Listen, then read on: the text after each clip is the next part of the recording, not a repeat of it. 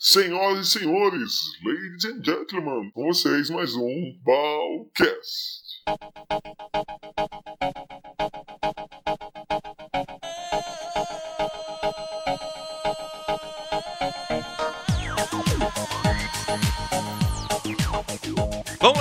Começando mais um Balcast. Hoje um Balcast super especial. Pela primeira vez nos nossos sete episódios, eu decido fazer algo que sai um pouquinho da linha de eu falar, eu falar. Eu estou aqui com uma pessoa muito especial para ser entrevistada. Uh, para quem não conhece, é uma pessoa que pode te dar um empurrão como já me deu há mais ou menos uns quantos anos, hein? Gente, será que faz 10 anos? Nossa, faz um tempo. Essa mulher que está à minha frente me deu uma balançada e a minha vida profissional tomou alguns rumos diferentes. Mas vamos falar dela e não de mim. Estou aqui com a Leila Navarro. Bom dia, Leila. Bom dia, Baltresca.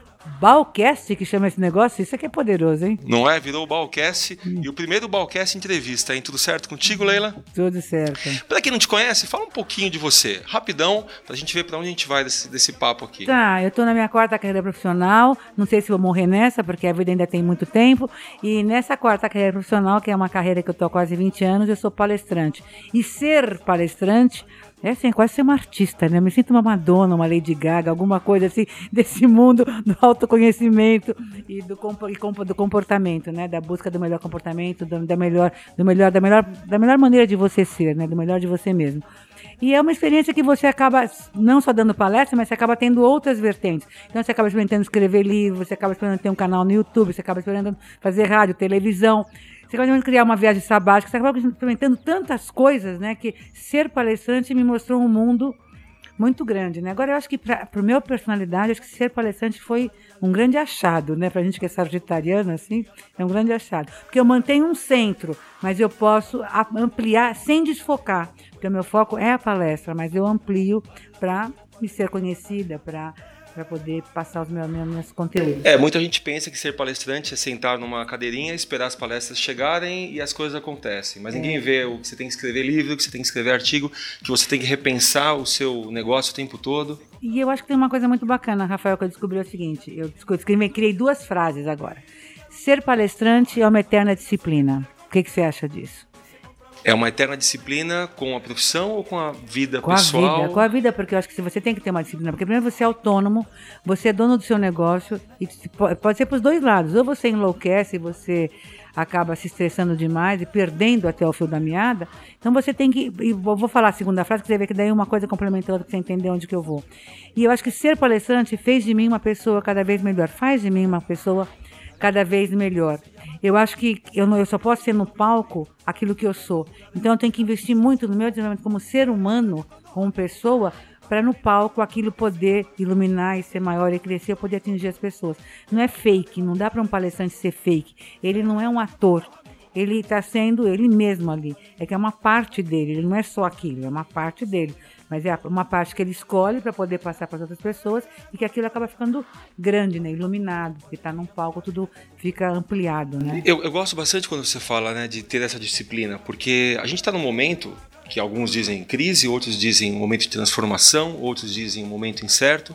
Mas acho que esse momento, Leila, da nossa história é o momento mais propício para as pessoas começarem a ser empreendedores, independente de onde elas estejam. Quer dizer, se ela é dona de casa, ou se ele trabalha para alguém, ou se ele tem um negócio.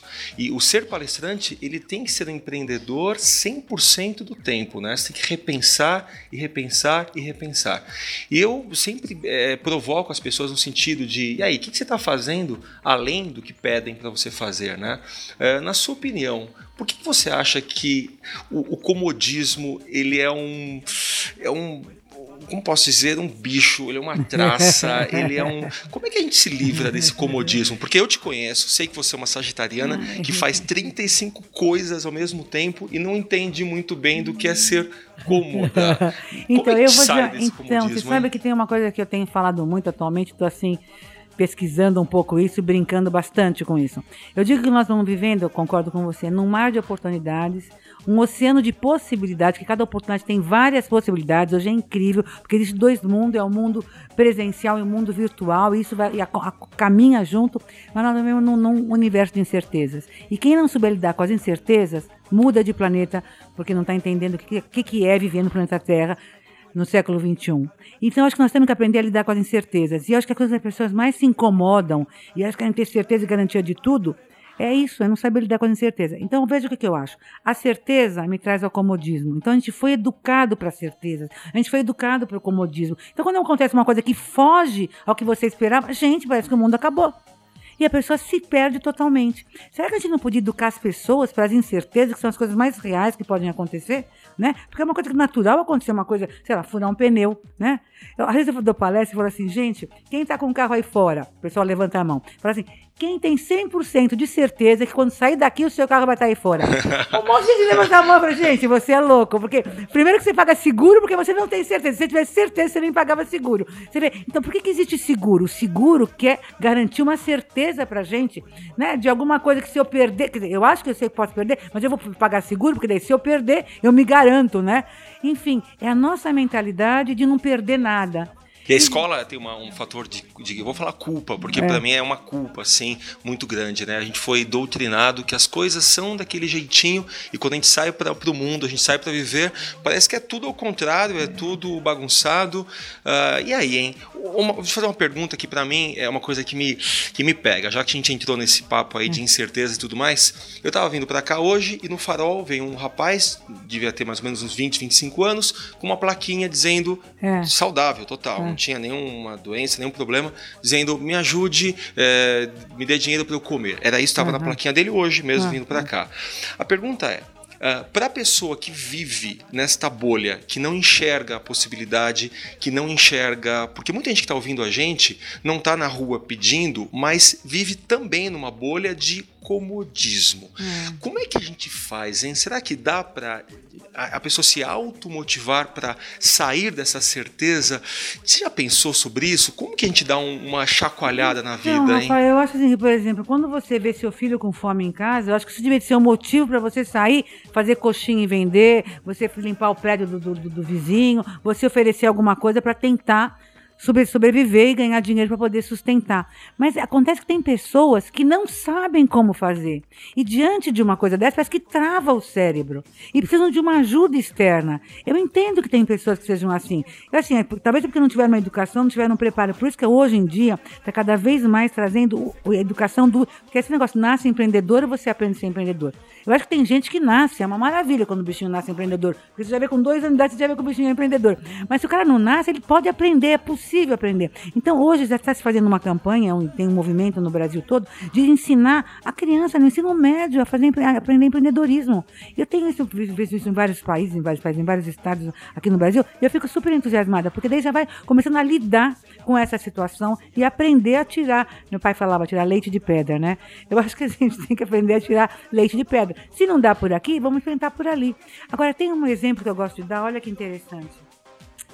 Uh, você lembra aquele filme O Impossível, que é um filme espanhol, que a família é uma família espanhola que vai para a Tailândia? Não, então, não assisti. A, é um filme, foi o pai, a mãe, os três filhos, classe média, alta, espanhola, vão para a Tailândia, pagam toda a viagem tal, se preparam, chegam lá para ir num resort e tal. E quando eles chegam lá, vem um tsunami. E a mulher fala assim: Não, eu não estava ensinando a programação, tira esse tsunami daí. Não, não adianta, veio tsunami, veio tsunami. Ninguém esperava que veio tsunami, veio tsunami. Quando vem um tsunami, nem saber nadar adianta. O que eu quero dizer é que nós estamos vivendo num momento. Eu acho que em outros momentos as coisas tinham mais. Uh, haviam mais certezas, né? Porque o mundo era mais lento, as coisas eram. O movimento era outro. Hoje as coisas estão muito mais conectadas, a velocidade está muito grande, é a nossa realidade.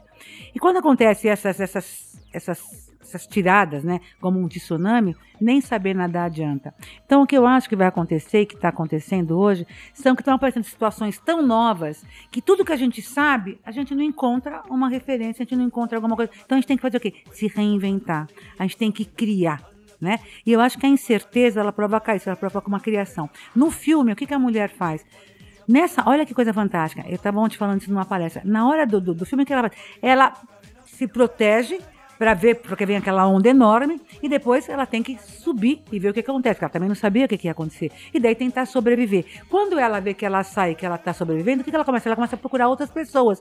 Porque olha que bonito, na hora que você sobrevive, você vê, tô vivo, eu não quero ficar vivo sozinho, agora eu quero encontrar outras pessoas e ajudar outras pessoas. Então as pessoas, meio mesmo desesperadas, traumatizadas, machucadas, procuram encontrar outros para juntos todo mundo conseguir se resolver. Então eu acho que assim, Nesse momento que nós vivemos no planeta Terra, sozinho ninguém faz nada. Então, para o nosso ouvinte, se você está desesperado, você não vê uma saída, em vez de você pegar uma plaquinha e ir para a rua falar me dê comida, tenta se unir com pessoas que estão passando a mesma questão sua e sempre tem que tem uma ideia, porque, gente, como o outro pode ajudar a gente, né? E às vezes o outro está tão desesperado como você, mas dois desesperados já começa a ficar mais fácil, né? Dois desesperados já começa a ficar mais fácil, você já começa a encontrar um caminho.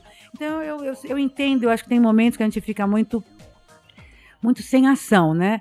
Então, junto, se junte aos seus pares, né? Nós, como palestrantes, nós criamos um grupo de pessoas que se unem, né? E podem trocar ideias, podem apoiar, podem dar sugestões. Eu acho que isso é muito importante, né? Perceber que a gente não está sozinho. É muito legal, porque a gente que fala muito nas palestras de automotivação, né? Buscar dentro todo essa, esse suporte, às vezes uhum. é legal pegar um par, uhum. né? E falar, vamos juntos, vamos é. fazer acontecer. É, olha, para terminar, a última pergunta, que o papo aqui já tá, tá bom, mas se deixar vai até amanhã. É. uma pessoa próxima, uma amiga que estava casada já há mais de 30 anos, ela descobriu que o marido ela tinha uma, uma outra pessoa hum. e do nada o marido simplesmente uh, abandonou a família, hum. foi morar com essa outra pessoa hum. e deixou dois filhos grandes já, deixou. Eh, e essa mulher, a amiga, ela tá assim, hoje ela está inconformada, não tem ideia porque tudo isso aconteceu. Uh, e às vezes vem os tsunamis, né, que você estava uhum. falando. Isso me faz lembrar um papo que nós tivemos antes da, da entrevista, que você disse, às vezes perder é, é ganhar. É, esse saber perder, você acha que vem com a vida? Você Ai, vai aprendendo? Gente, que pergunta mais linda, que mais mais linda.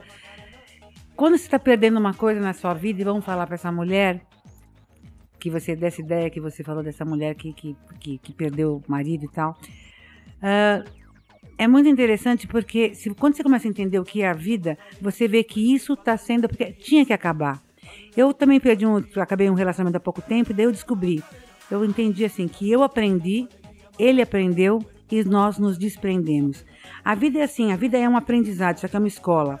Quando a lição acaba, tem que ter um jeito de acabar isso. E às vezes a gente está percebendo que tinha que acabar aquilo, mas a gente não sabe colocar um ponto final. Alguém que tem que dar um ponto final, porque porque você vai ir para uma outra experiência, para um outro conhecimento, para uma outra oportunidade. Na hora que alguma coisa sai da sua vida, você vai ter mais tempo, mais exposição, mais percepção, mais experiência, outro olhar para começar outra coisa. Então eu vou falar uma coisa para você.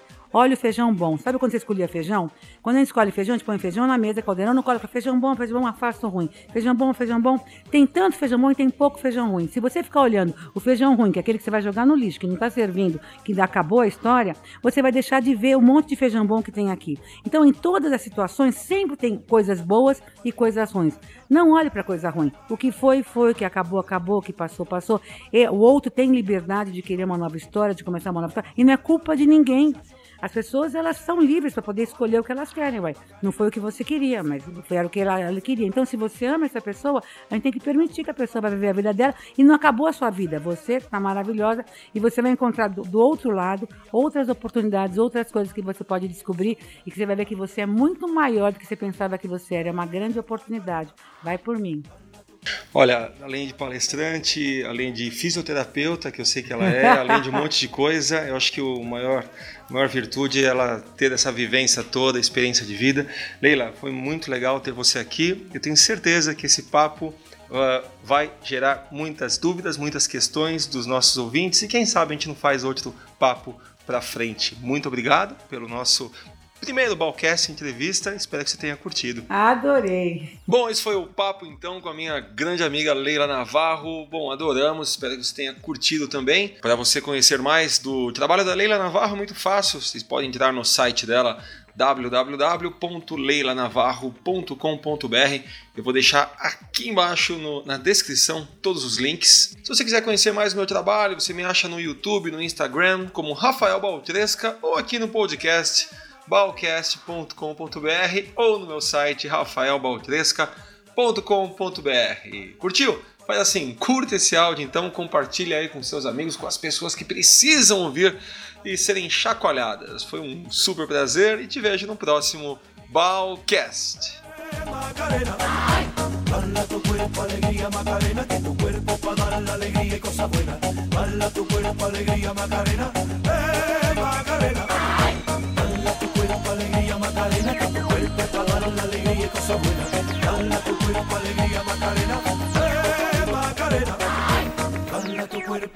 Macarena, que tu cuerpo es para dar la alegría y cosas buenas. Bala tu cuerpo, alegría, Macarena, eh, Macarena.